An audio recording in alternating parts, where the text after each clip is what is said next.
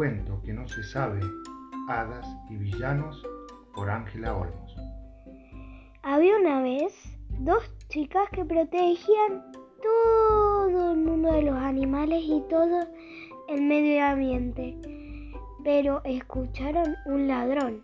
Entonces quería sacar todas, todas, todo el medio ambiente. Entonces las hadas se fueron, dejaron a una cuidando todos los animales.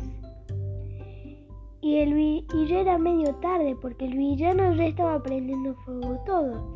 Entonces se les dio una idea a las hadas, pero primero había que atraparlo. Lo atraparon y le dijeron, si vos te portas bien, vamos a ser amigos y vamos a ser todos los superhéroes, pero si vos te portas mal, no vamos a ser nunca amigos. Entonces dijo que se iba a portar bien. Entonces las hadas dijeron, está bien, pórtate bien. Entonces se hicieron amigos y todos fueron superhéroes por siempre.